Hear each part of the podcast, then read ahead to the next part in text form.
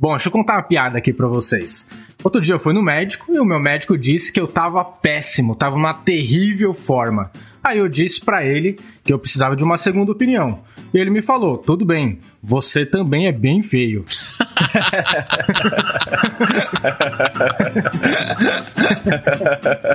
Mesmo que você não tenha nem entendido a piada, possivelmente está rindo por causa das nossas risadas. Nos anos 60, um engenheiro elétrico chamado Charles Douglas, que trabalhava em Hollywood, inventou uma máquina que transformou para sempre a história dos filmes e programas de comédia. Foi a máquina de risadas. Sabe aquelas trilhas com risadas de fundo que durante décadas acompanhavam os conteúdos e deixavam eles ainda mais engraçados? Pois é, essas trilhas de risadas contribuíram para que a audiência achasse o conteúdo realmente mais engraçado. Douglas ficou conhecido como a Esfinge de Hollywood. A história dele está nesse livro e serve para explicar por que as coisas viralizam e tornam-se hits. Será que basta apenas um bom conteúdo? Se sim, como deve ser esse conteúdo? Ou será que além do conteúdo é preciso que você, ouvinte, a audiência, consiga encontrar o conteúdo?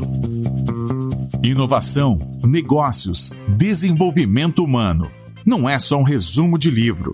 A equipe de leitores mais crítica do Brasil vai trazer agora grandes ideias para empreendedores. Você está na terceira temporada do Resumo Cast e dentro de alguns minutos vai se tornar um ser humano melhor.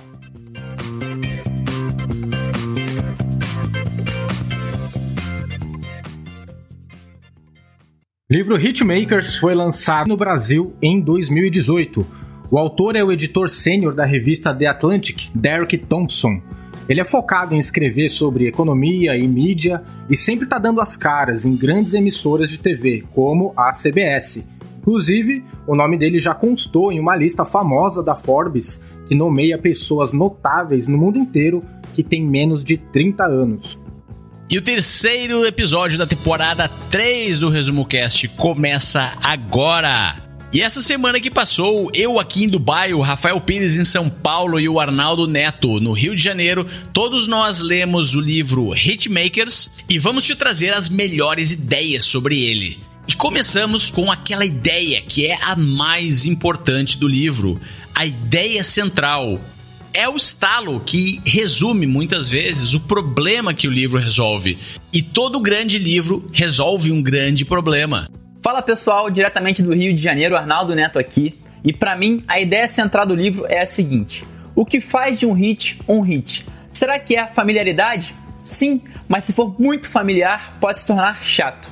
Será que é novidade? Pode ser, mas se for muito ousado, pode afastar consumidores. Um hit é a combinação entre o ousado e o seguro, entre o novo e o conhecido.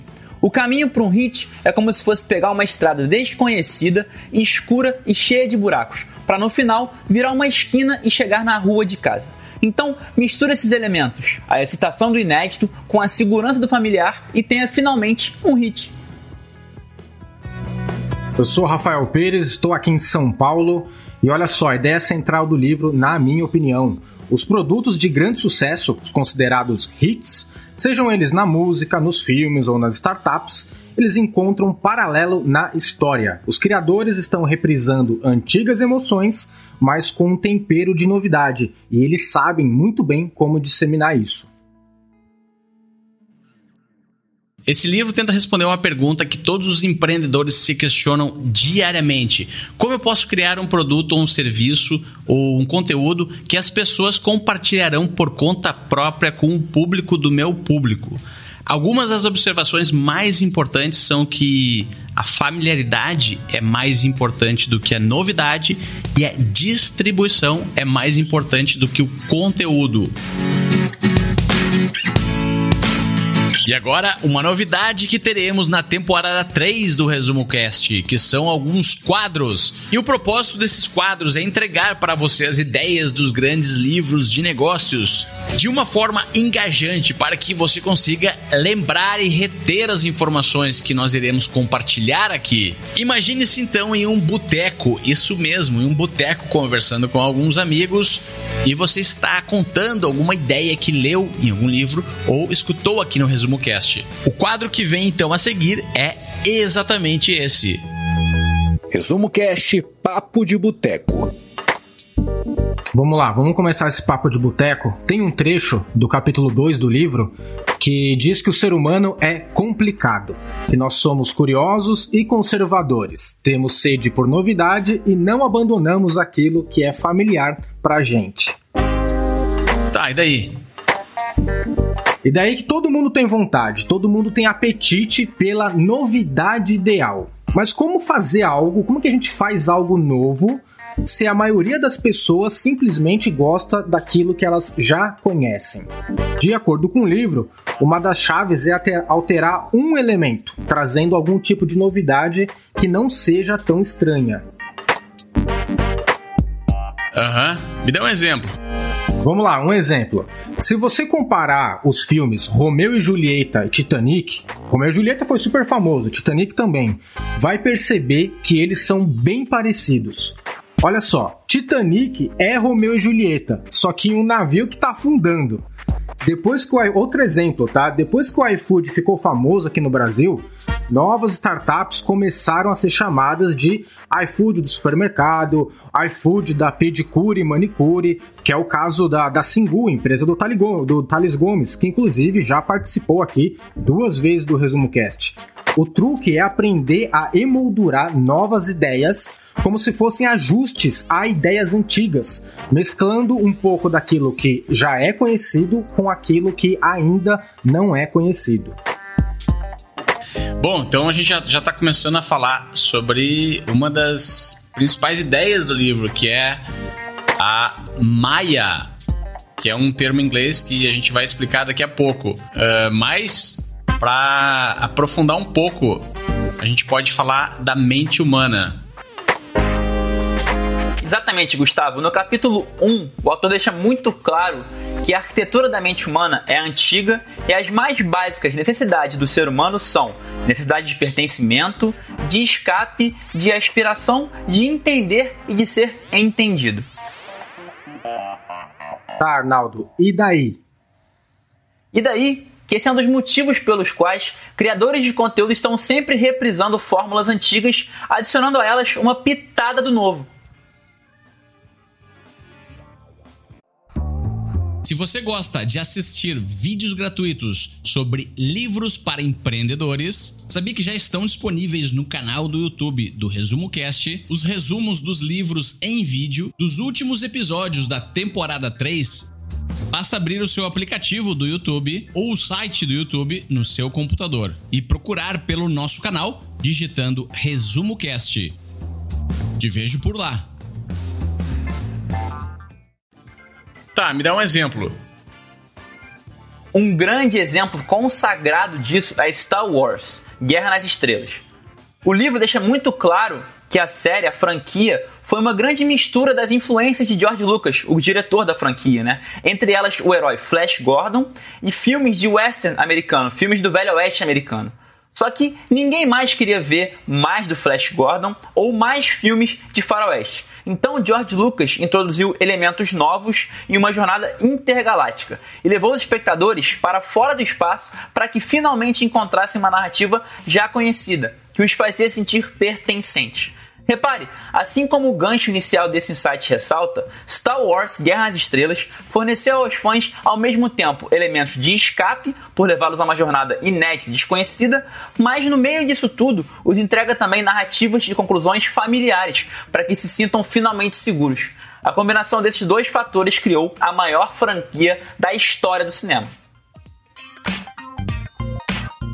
Resumo Cast Papo de Boteco A nossa preferência por familiaridade, alguns cientistas acham que está escrita no código genético dos seres humanos. Quando ainda vivíamos em tribos, em bandos, nas savanas, caçando ou sendo caçados, se por acaso algum dos nossos ancestrais reconhecessem uma planta ou um animal, isso era um forte indicativo de que essa planta ou esse animal ainda não os teria devorado. Já que naquela época não existia armazenamento digital e muito menos papel e caneta, era preciso guardar praticamente tudo na memória. E aqueles que tinham mais capacidade de se familiarizar com coisas eram os que mais sobreviveram. Tá, mas e daí? E daí que essa ideia deu origem a um dos conceitos que o livro explica, que é a teoria Maia. Em inglês, quer dizer Most Advanced Yet Acceptable. É basicamente uma situação onde você insere um produto, um serviço ou um conceito que já é familiar, muito dele é familiar, mas uma pequena parte dele não é familiar, é inovadora, é nova. E aí, se você vai aumentando a, a quantidade dessa parte que é inovadora, inova a um ponto que o consumidor ou quem está uh, eh, recebendo o conceito começa a ficar desconfortável, você atingiu o ponto Maia. A partir daí, quanto mais inovador, mais desconfortável vai ficar. E no caso de um consumidor, ele não vai comprar ou não vai consumir um conteúdo.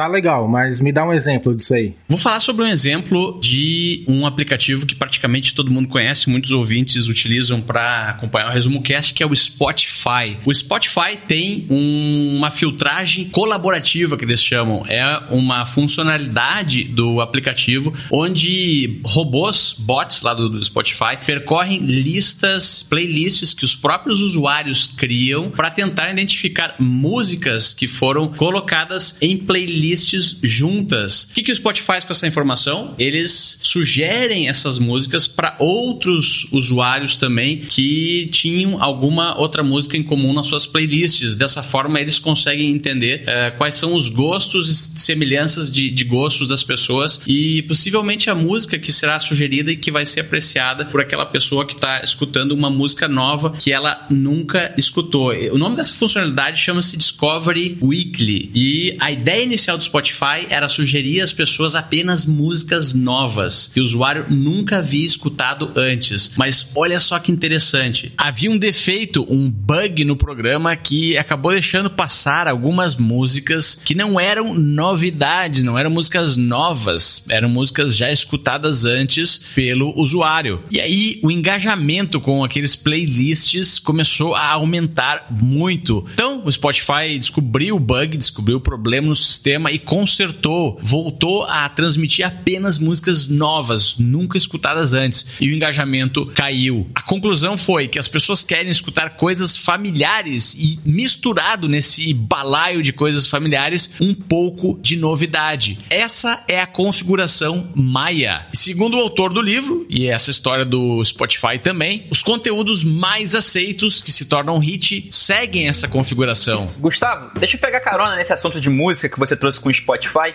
e revela uma conversa bem íntima que eu tive ontem, conversando com meu pai. Eu troquei com ele o quanto que esse livro me marcou. Eu falei, pai, olha que interessante, a gente que sempre escutou música junto, elementos que tornam um hit musical um hit é quando você consegue juntar algo novo com algo já consagrado. E meu pai na hora lembrou de Bohemian Rhapsody do Queen, uma música estranha, um épico, uma ópera rock de quase 10 minutos que começa com um pianinho bem melódico, de repente vira uma obra de repente vira uma ópera louca com um monte de vozes e um monte de sons e termina também de maneira melódica. Então acho que Bohemian Rhapsody, esse clássico do Queen, inclusive o nome do filme do Queen, é um grande exemplo de como funciona essa técnica, essa teoria maia que o autor nos representa tão bem no livro. Eu acho muito legal esse assunto.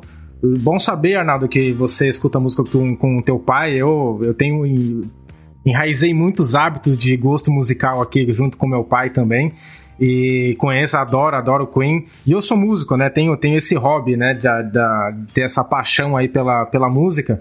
E tem uma coisa que, que me lembrei do, do exemplo né, que o Gustavo deu do Spotify. Oh, Gustavo, aqui no Brasil, é, esse Discover Weekly aqui chama Descobertas da Semana. Inclusive, toda, toda segunda-feira recebo as minhas descobertas da semana aqui no meu Spotify. E, e, tem uma coisa interessante, né? A, no livro diz, né, sobre a rádio, né? Então, por que, que a gente sintoniza a rádio, né? Porque a gente não sabe o que, a, o que a rádio vai tocar. Então tem esse negócio de surpresa. E isso instiga os seres humanos a ainda escutarem rádio. Só que o detalhe, a gente quer sintonizar a rádio, mas para escutar músicas que a gente já escutava antes, para escutar músicas conhecidas, né? Então isso aí é um, é um paralelo aí também para reforçar esse exemplo. Tá legal. Então a gente já a gente falou aqui sobre novidade, que a gente gosta de familiaridade, mas também a gente gosta de novidade e que os hitmakers eles mesclam esses dois elementos. Mas não é só isso, tá? Tem mais tem mais um negócio aí pra gente prestar atenção, que é o que? A distribuição, a exposição do seu produto. Então vamos lá. Então, em relação à, à, distribuição, né? Quando a gente fala distribuição, automaticamente não tem como fugir de falar de marketing, né? Nessa parte. Tem gente que faz pouco caso do marketing. Diz, é, muitas pessoas dizem que muitas estratégias bem-sucedidas de marketing que a gente está vendo aí no mercado, elas não têm propósito. Entendi, mas e daí? E daí, né? E daí que é o seguinte: o marketing ele, o marketing é a raiz que empurra as coisas lá de baixo para cima, para a superfície, onde grandes públicos podem ver isso aí. É assim que as coisas se tornam populares. Nada se torna popular se não tiver algum tipo de marketing por trás. É o que o livro diz, né? Logo no primeiro capítulo. A distribuição ou a disseminação de um produto é tão importante quanto a sua qualidade. Tá, mas me dá um exemplo. Eu vou dar um exemplo, vamos voltar um pouquinho no tempo, entrar aqui na, no túnel do tempo. Quando o Instagram foi lançado, existiam, ele não era único, tá? Existiam outros aplicativos bem parecidos no mercado. Aliás, como o livro diz, o Instagram não foi, não era o único aplicativo que inventou a ideia dos filtros, que tornou né, o Instagram super famoso no mundo inteiro. Antes de soltar o aplicativo para todo mundo lá na App Store e na Google Play, os fundadores do Instagram eles ofereceram algumas versões anteriores do aplicativo para alguns magnatas da tecnologia lá em São Francisco, incluindo o Jack Dorsey, que é cofundador do Twitter. O que, que aconteceu? Esses caras, que eram todos celebridades em seus segmentos, com milhares de seguidores, começaram a postar várias fotos do Instagram, só que no Twitter. E isso foi se espalhando, se espalhando, se espalhando. Quando o Instagram foi lançado oficialmente para todo mundo, ele já era conhecido por milhares de pessoas. O sucesso do Instagram teve a ver com um bom, um bom produto. Sim, o Instagram é bom, ele é simples e ele é divertido. Mas também tem a ver, né, esse sucesso todo do, do Instagram tem a ver com a rede de contatos em que ele foi lançado. Legal, então uh, ficou bem claro que nesse exemplo que o Rafa deu, que a distribuição uma, uma boa estratégia de distribuição, principalmente para as startups e para os negócios novos que estão pleiteando serem lançados em direção a novos mercados e desbravarem é, hábitos de consumidores, é, tentarem resolver problemas de, que não eram resolvidos no passado, eles precisam, além de ter um valor de entrega consistente, um valor que resolva um problema real, precisam ser bem distribuídos através de uma boa estratégia de marketing. E essa que o Rafa citou foi uma estratégia onde uma plataforma usou uma outra plataforma para atingir a rede daquela outra plataforma e se disseminar na rede do Twitter, como se fosse uma aranha jogando uma teia e trazendo aqueles clientes do Twitter para o Instagram. Nós podemos começar a abordar agora o efeito da mera exposição. Quer saber o que é isso? Resumo Cast Papo de Boteco. Queria agora convidar o ouvinte a entender o efeito da mera exposição. Ele defende que as pessoas preferem cheiros, bens de consumo, canções e paisagens familiares. Tá, e daí? Se você gosta de assistir vídeos gratuitos sobre livros para empreendedores, sabia que já estão disponíveis no canal do YouTube do Resumo Cast os resumos dos livros em vídeo dos últimos episódios da temporada 3 Basta abrir o seu aplicativo do YouTube ou o site do YouTube no seu computador e procurar pelo nosso canal digitando Resumo Cast. Te vejo por lá. E daí que pode parecer que quando você escolhe de maneira aleatória um objeto, um produto ou um cheiro, pode ser que aquele seja o mais bonito ou mais cheiroso, mas na verdade você está escolhendo o mais familiar. Me dá um exemplo disso aí, Arnaldo. Claro, lá pro meio do livro, o autor volta no tempo com a gente até os anos 60, quando o psicólogo Robert Zajonc conduziu uma série de experimentos nos quais ele mostrou aos voluntários palavras sem nenhum sentido. Nesse estudo, as pessoas né, acabaram escolhendo palavras e formas engraçadas que haviam visto mais. Não era o caso de eventuais retângulos mais retangulares ou caracteres perfeitamente iguais a ideogramas chineses, não. As pessoas simplesmente gostavam de quaisquer formas e palavras que elas tivessem visto mais. Essa preferência era sempre pela familiaridade. Essa descoberta é conhecida, como eu falei no começo, como efeito da mera exposição. E é uma das descobertas mais sólidas e substanciais da psicologia moderna. As pessoas não apenas preferem amigos ao invés de estranhos ou cheiros familiares ao invés de odores com quais não estão familiarizados. Em centenas de estudos e meta-estudos, voluntários pelo mundo inteiro preferem formas, paisagens, bens de consumo, canções e vozes familiares.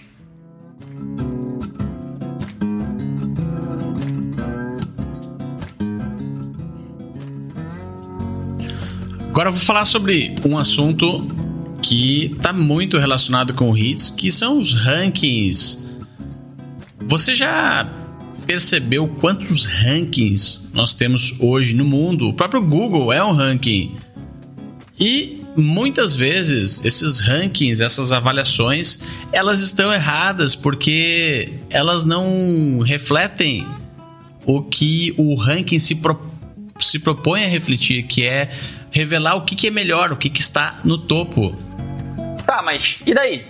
E daí que muitas pessoas, quando escrevem avaliações ou votam em rankings, elas possuem motivações, elas possuem estados e sentimentos diferentes que não estão alinhados, como eu falei antes, a entregar o que o ranking se propõe, que é mostrar o que, que é primeiro, segundo, terceiro e quarto em termos de valor. Tá, me, me dá um exemplo de um, de um ranking assim. Tudo bem, eu vou dar dois exemplos. Um exemplo é ele está relacionado com música e é o maior ranking de músicas do mundo até hoje. Ele chama-se Billboard Hot 100 esse ranking, desde 1958, ele semanalmente ele lista as melhores músicas dos Estados Unidos em várias categorias diferentes. Até 1991, ou seja, de 1958 até 1991, não havia, obviamente, internet e não havia uma forma precisa de medir o ranking. O que acontecia? Alguém do, da Billboard telefonava para as lojas que vendiam discos e perguntava para as pessoas qual é o disco está vendendo mais mais. Só que a resposta, ou as respostas, eram mentiras ou semi-mentiras. Por quê? Porque as gravadoras subornavam os, os donos e vendedores de discos para que dessem um empurrãozinho naqueles discos que elas tivessem mais interesse. E também os donos das lojas uh, queriam vender um ou outro disco que estava encalhado lá no estoque e acabavam dizendo que aquele disco ele estava vendendo vendendo bastante, na verdade não estava vendendo bastante. Eles queriam que as pessoas, por, por, por ocuparem uma posição mais alta no ranking, comprassem mais aquele disco que estava encalhado no estoque. Isso significa que o ranking não refletia a verdade, ele refletia mentiras. Aí ocorreu algo que o livro até descreve como revolucionário. Em 1991, a Billboard começou a monitorar os caixas registradoras das lojas de discos e uh, eles começaram a perceber perceber realmente quais eram os discos, os discos estilos, gêneros que mais vendiam. O ranking completamente se inverteu e começou a refletir a verdade, ou seja, a verdade que uh, era uh, expressa ali na hora da venda. Então era que realmente as pessoas estavam comprando e não o que elas diziam que estavam vendendo e comprando. Outro exemplo, ele diz respeito ao assunto que a gente mais aborda aqui no Resumo Cast, que são livros. Existe um estudo científico que analisou 38 mil publicações publicações em um site na internet que é um ranking que é o Goodreads, é o maior, maior ranking de livros e avaliações do mundo. A conclusão que os pesquisadores chegaram era que, olha só, livros que ganharam prêmios de literatura receberam resenhas, avaliações piores que os que não ganharam. E isso entregou muitos pesquisadores. Por que, que um livro que ganhou um prêmio teria uma, um, uma avaliação pior? Conclusão desse estudo científico foram duas. A primeira é que os livros que ganhavam prêmios tinham as expectativas da, da sua entrega do conteúdo muito infladas. Então as pessoas achavam que fantástico, aquele livro é o primeiro do ranking, ganhou o prêmio, ia lá, comprava o livro e o livro não entregava, não era um bom livro. E elas acabavam dando uma avaliação pior. A segunda e mais interessante de todas é que os livros que ganhavam prêmios, ou que ganham prêmios, porque o Goodreads ainda existe, eles atraem a atenção de mais pessoas, obviamente. Mais pessoas compram eles, mas pessoas que também não gostam do gênero do livro ou do autor acabam comprando o livro por ele ser o top primeiro lugar. E essas pessoas, elas tendem a dar avaliações piores, um pouco pior, mas não motivadas pelo conteúdo do livro, é, é, motivadas simplesmente porque elas não gostam do gênero. Então, esse é um outro exemplo de um outro ranking que não reflete o, o, o real valor dos livros. É, engraçado você tocar nesse assunto da tanto do ranking da música como o ranking de livros, porque esses dois exemplos eles estão aqui, eles estão aqui no livro, no, no Hitmakers. E quando eu passei por essa parte, eu fiquei, na verdade, eu me senti até um pouco incomodado com isso, porque eu pensei, poxa, então quer dizer que eu não posso confiar numa lista dos discos mais vendidos? Quer dizer que eu não posso confiar num ranking dos livros mais, mais vendidos? Como é que fica isso aí para vocês? Rafa, sem dúvida já é ruim você imaginar, será que eu gosto tanto do Bob Dylan porque eu realmente gosto do Bob Dylan ou porque um dia inventaram que o disco dele era o mais vendido e eu fui atrás da maioria? Isso já me incomodou. Mas imagina isso levado para um outro nível em relação a, de repente, eleições com pessoas que podem eventualmente comprar é, algumas pesquisas para que você possa querer votar no candidato que aparece como o mais votado, sendo que ele talvez nem seja, mas no final das contas ele vai acabar sendo não porque ele já era, mas porque a maioria preferiu ir com o familiar, a maioria preferiu ir com quem vai vencer. Isso também me intrigou muito, Rafa, confesso. Eu, eu tenho uma opinião sobre isso. Eu acho que depois da invenção das, do, dos meios digitais para se medir de uma forma mais precisa o que, que as pessoas fazem, o mundo mudou. Algumas coisas pioraram e outras coisas, como o ranking da Billboard, é, melhoraram. É, o Billboard não era mais uma opinião, era o que estava no caixa registrador. E a gente pode ver vários exemplos aí do mundo digital e da internet. Mas, por exemplo, olha um grande ranking. Vou falar aqui um, um ranking de uma empresa que eu uso para escolher os meus livros, como a Amazon, por exemplo. É uma empresa privada que vende livros e ela tem um, um algoritmo que sugere livros para as pessoas que visitam o site da própria Amazon. Então, obviamente que a gente não sabe como esse algoritmo funciona, mas de certa forma, aquele ranking que está lá é o ranking que os autores querem estar, é o ranking que todo mundo que quer estar bem ranqueado, porque é aquele ranking que influencia na decisão de compra de quem mais importa, que é o do consumidor. É, e muitas vezes a gente escolhe livros pelo ranking não só da Amazon, como do Goodreads, como a gente citou aqui, ou por uma mera pesquisa no maior ranking do mundo, o Google. E adivinha quem vende mais? Quem está melhor ranqueado. E não necessariamente quem tem o melhor conteúdo. É claro que algumas vezes isso acontece. Quem tem o melhor conteúdo é o mais bem ranqueado. Meu amigo Carlos Nepomuceno fala muito sobre esse assunto e ele é o autor de, dentre outros livros, Civilização 2.0, onde ele conta que nós vivemos na era 1.0, onde as curadorias, as seleções dos conteúdos ainda é, apesar de ser feita pelos meios digitais, ainda tem muita interferência humana e os rankings, até mesmo o ranking do YouTube, ele não é muito preciso. Agora, o momento verdadeiro que iremos virar a chave é quando essas curadorias todas forem feitas por tecnologias parecidas com a blockchain. Seria a blockchainização da verdade das coisas, onde diversas transações, tanto financeiras quanto o registro dos votos em um ranking que está aí público na internet, seriam feitos por códigos de computador criados, obviamente, por seres humanos, mas, uma vez criados, esses códigos seriam impossíveis de serem corrompidos e manipulados. Quer entender mais sobre esse assunto? Estuda sobre blockchain. Bom, falamos aqui de Billboard, de Spotify, de Queen, de Bob Dylan, então a música está em alta. Vou continuar nessa trilha com direito a trocadilho. Fiquei me perguntando aí durante o livro: será que músicas realmente viralizam? Ou será que elas precisam de um tiro de canhão para alcançar realmente as massas? Tá, e daí? E daí que responder essa pergunta é importante para entender que existem métricas para medir o quanto que uma música vai ser aceita. E nem sempre as músicas mais bem cotadas são as que realmente viram hit. Me, me dá um exemplo disso aí. Um bom exemplo foi o ano de 2015, um ano com muitos hits marcantes, talvez o maior deles, Hello, da Adele. O dono da SoundOut, uma empresa que testa né, e tenta prever os hits, nos conta que outras músicas foram até mais bem cotadas do que o da Adele, da cantora inglesa, só que a dela contou com uma campanha monstruosa e massiva de marketing e distribuição. A conclusão é que nem Hello da Adele, nem Hotline Bling do Drake, outro hit que bombou aquele ano, viralizaram. Não, não. Na verdade, o que aconteceu foi que essas músicas são ótimas, mas o que fez elas realmente se tornarem hinos inesquecíveis foi a distribuição em massa, foi o grande marketing. Portanto, se você tem um produto que passou no teste da qualidade, agora é hora de procurar uma maneira de distribuí-lo para o máximo de pessoas que puder, de preferência com o tiro de canhão inicial, que depois sim vai permitir que o boca a boca aconteça. Resumo Cast: Livros para empreendedores. Agora eu vou falar sobre distribuição, que segundo o autor é mais importante do que conteúdo.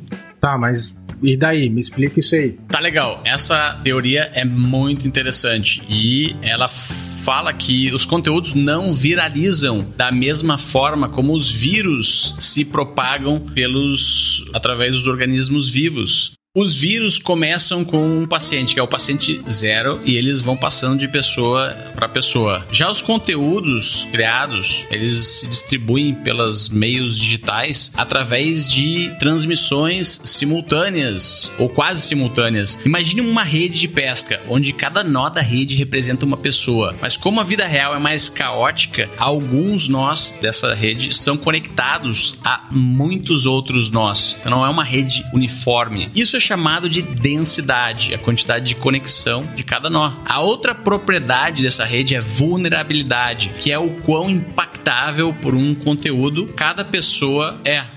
Tá, mas me dá um exemplo disso aí, vai. Tá legal. Esse, esse conceito é um pouco complicado, então merece um bom exemplo. Pense bem: distribuir o seu conteúdo para um eremita que mora na Sibéria não é tão eficaz, pois a distribuição vai morrer ali. Ele não está conectado a ninguém, ele está isolado na Sibéria, ele tem baixa densidade. Então a gente já cobriu prim o primeiro aspecto que é densidade. Quando se fala de vulnerabilidade, não adianta anunciar um conteúdo para pessoas mais velhas, por exemplo. Esse é o, o, o exemplo que o autor cita no livro. Porque essas pessoas mais velhas não irão compartilhar com ninguém. Essas pessoas têm baixa vulnerabilidade ao serem impactadas por determinados conteúdos. Mas o oposto também é ruim. Também não adianta anunciar um conteúdo para pessoas que são hiper vulneráveis ou eh, que possuem hiper vulnerabilidade a qualquer tipo de conteúdo. Quem curte tudo provavelmente vai mudar de ideia quando for atingido por um outro conteúdo concorrente ou parecido. Um exemplo, que é uma das histórias citadas no livro, é a música Rock Around the Clock, que foi o primeiro rock a chegar no topo da Billboard. Ela vendeu mais de 40 milhões de cópias. Ela foi lançada e no momento do seu lançamento ela foi um fracasso completo. Vendeu muitos poucos álbuns e depois de um ano ela virou trilha de um filme que estourou na audiência e marcou uma geração. O nome do filme era Sementes da Violência. Por ser a trilha inicial desse filme, ela, ela foi distribuída por um caminho completamente diferente e impactou pessoas completamente diferentes e foi a partir daí que ela conseguiu vender 40 milhões de cópias. E, pasmem, conteúdo, então, é, como foi o exemplo dessa música, não era tão importante quanto o canal de distribuição que ela conseguiu encontrar, que foi ser a trilha de abertura de um filme que estourou. Eu acho é bem legal esse exemplo, né? E a gente ainda tá falando muito de música aqui ainda, mas isso serve para outros exemplos, né? E Gustavo, você falou sobre a vulnerabilidade, né? O exemplo da rede foi muito bem feito. E o livro traz uma curiosidade que, que eu achei bem legal aqui compartilhar com, com todo mundo. Uh, a maioria das pessoas, quando elas atingem ali a idade de 33 anos, elas começam a parar de compartilhar, parar de absorver aquilo que é novo. Então é um dado curioso, né? É, eu me lembro aí, eu vou falar de uma situação minha, familiar, tá? Meu pai, ele gosta muito de música, eu também gosto muito de música, e faz muitos anos, tá? Faz muitos anos que meu pai não conhece novas músicas, ele não gosta de novas músicas. Ele é extremamente saudosista pelas músicas antigas, lá dos anos 60, anos 70. Então, quando eu li, quando eu li, né, passei por essa parte no livro, eu falei, ah, acho que tá aqui, né? Meu pai se inclui nessa, nessas pessoas que chegaram nos 33 anos e daí pra frente não absorveram, não se abriram mais pro novo, né? Outro dia eu tava, tava assistindo um documentário na Netflix sobre o efeito, né? A, o efeito La Casa de Papel, né? Daquele seriado, aquela série super famosa no mundo inteiro. E uma coisa me chamou a atenção, porque é bem parecida com o que aconteceu com essa, com essa música. A La Casa de Papel foi uma série que inicialmente foi divulgada na TV espanhola. E, cara, aquilo foi um verdadeiro fiasco de audiência. Não conquistou, não, conquistou, não impactou ninguém. É, os atores, os diretores, todo mundo envolvido, os caras estavam fracassando. De, eles muito mais gastaram do que ganharam com a série. Aí o que, que aconteceu? A Netflix comprou os direitos da La Casa de Papel. A Netflix fez a exposição, a divulgação, né, da La Casa de Papel. E hoje o mundo inteiro conhece La Casa de Papel e os caras, os atores, eles são parados na rua como celebridades por causa disso. Olha só que interessante, né? A série é a mesma, é a mesma que passou na, na TV espanhola e foi um fracasso né, a primeira temporada. Só que quando foi exposta no Netflix, aquilo impactou o mundo inteiro. Então olha aí o fator da exposição, né? Será que isso aí é a prova definitiva de que conteúdo não importa? Ó, conteúdo ele é importante, tá? Na minha opinião, ele é muito, mas ele é muito importante. Agora existe outras, existem outras coisas que, que vão complementar o conteúdo, como a gente está muito bem falando aqui, né? Primeiro, um conteúdo que é mais do mesmo, putz, isso aí é difícil que vai se tornar popular, tá? Porque ele é mais do mesmo, né? Agora, se um conteúdo ele é familiar, ele já é popular e ele tem algo de novidade, como a gente vem contando com as histórias, com os exemplos até aqui nesse episódio, aí sim é, esse conteúdo ele, ele é importante, tá? Na minha opinião. Mas tem uma coisa, é, para criar um conteúdo popular, a gente tem que pensar pelo outro lado. Não basta conhecer apenas os seus seguidores. Então pense em uma receita. Coloque familiaridade e uma pitadinha de inovação, porque se exagerar na inovação, o conteúdo também vai ficar ruim. Bom, vamos lá. A gente está falando aqui né, de, de conteúdo e coisas que são familiares, coisas que são novidades. Tá, mas tem, tem uma coisa que é importante, né? Todas as pessoas que vão. Startups, ou seja, produtores de Hollywood, seja lá o que for, qualquer tipo de empreendimento. Isso vai gerar, né? a gente tem que gerar algum conteúdo na internet, ou seja, offline também, para conseguir, né, para conseguir seguidores, para conseguir clientes. E aí, hoje em dia, muito se fala no marketing sobre você conhecer o seu público, você conhecer os seus seguidores e conhecer a sua, a sua persona, né? Só que isso não é o bastante. Tá, e daí? Tá, e daí? Olha só, mais pro final do livro, lá no, no capítulo 9, o autor ele diz que toda vez que você posta ou publica algo nas redes sociais, a popularidade desse post depende do público, do seu público, né? Decidir contar sobre esse post para outras pessoas, no caso, o público deles. Isso tem a ver com conhecer os seguidores dos seus, dos seus seguidores. Vou repetir. Isso tem a ver com conhecer os seguidores dos seus seguidores. Tá, mas me dá um exemplo. Vamos lá, exemplo. Digamos que aqui no Resumo Cast, digamos que a gente faça um post lá no nosso LinkedIn sobre empreendedores que são nômades digitais, tá? Um exemplo. Um monte de gente vai ver esse post. Pode ser que algumas pessoas, alguns dos nossos seguidores, não se interessem por isso e até acabem deixando de seguir a gente. Até aí, tudo bem. Já por outro lado, outras pessoas podem, podem gostar bastante disso e vão até compartilhar, vão passar esse post adiante, compartilhar isso no perfil delas. Aí sim surge a oportunidade para quê? Quem gosta do assunto empreendedores que são nômades digitais e se depara com esse post do Resumo Cast compartilhado no perfil dessa pessoa, passe a seguir o Resumo Cast. Eu mesmo, talvez você ouvinte que está escutando a gente, já passou a seguir alguns perfis por causa disso, porque alguém compartilhou o trabalho dessa pessoa e você se interessou tanto que você foi na fonte e começou a seguir essa fonte. Olha que interessante, Rafa. Eu me lembro até hoje, ao chegar numa festa, eu tenho muito interesse por basquete em geral e sou muito fã do Michael Jordan. Eu reparei numa festa que tinha um rapaz que estava com tênis do Michael Jordan que era muito raro. Eu cheguei e falei para ele, cara, seu tênis é incrível, onde é que você comprou esse tênis? Ele falou, olha, a Nike me mandou.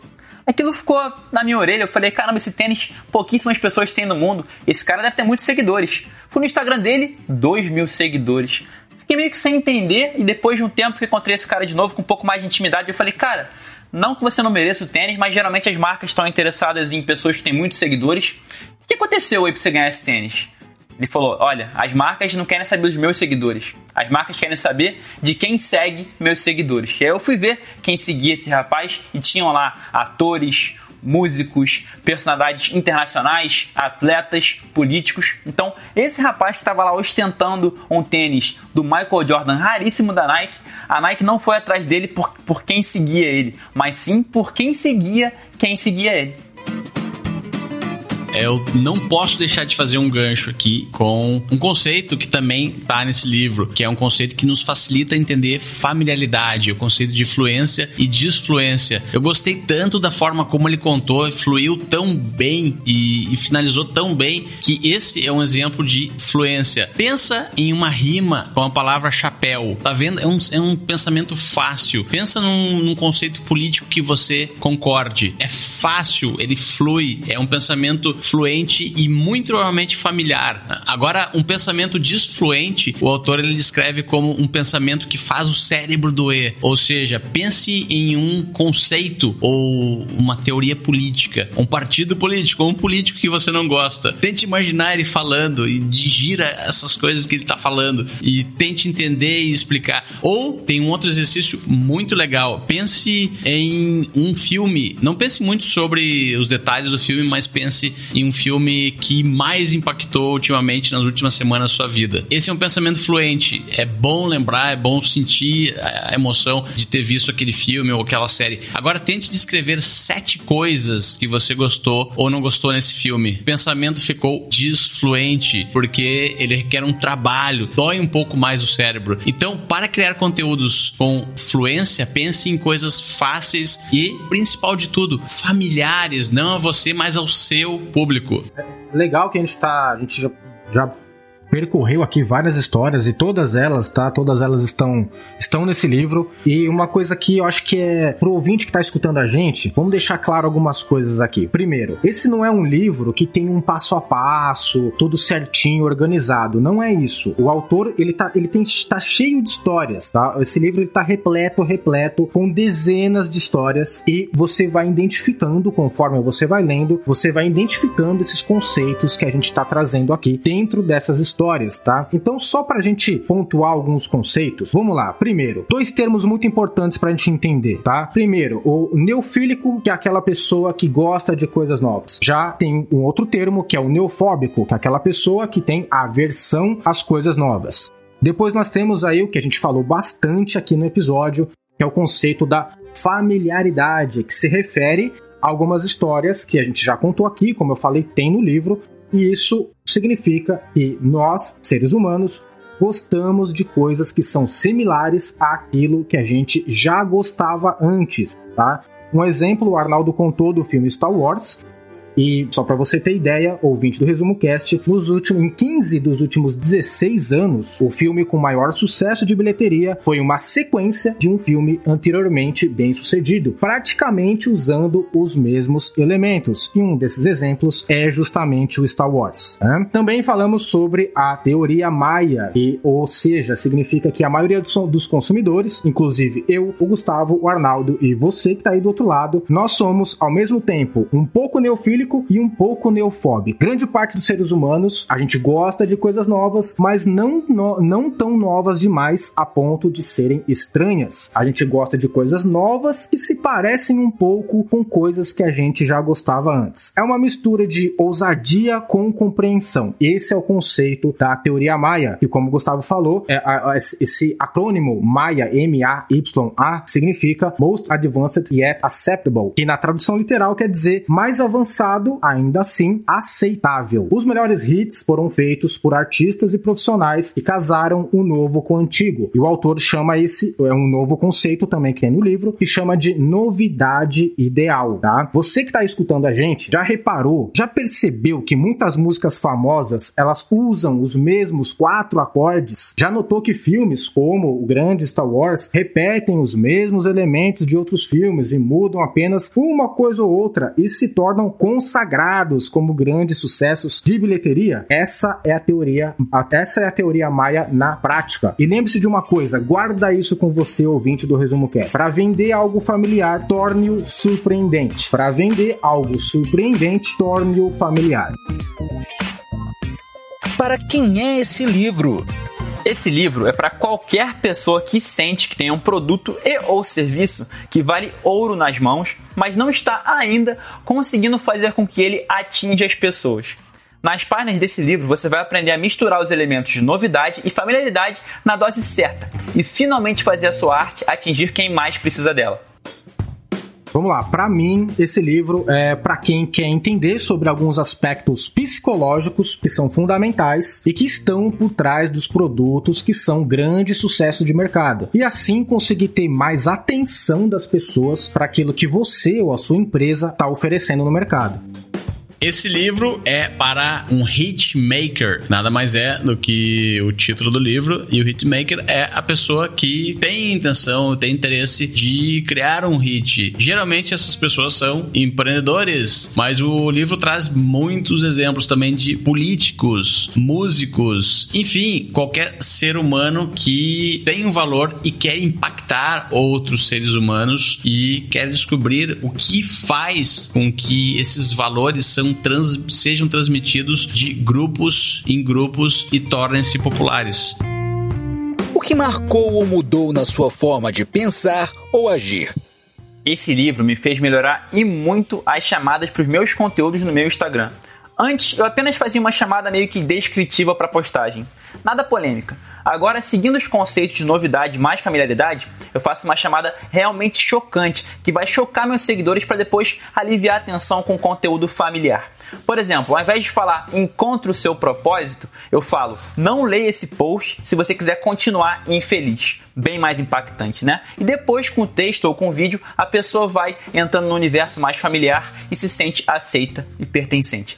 Desde que eu percebi a fazer isso, eu percebi que a interação subiu de maneira notável. E se você quiser conferir esse material, me segue lá no Instagram, arroba Arnaldo de Propósito.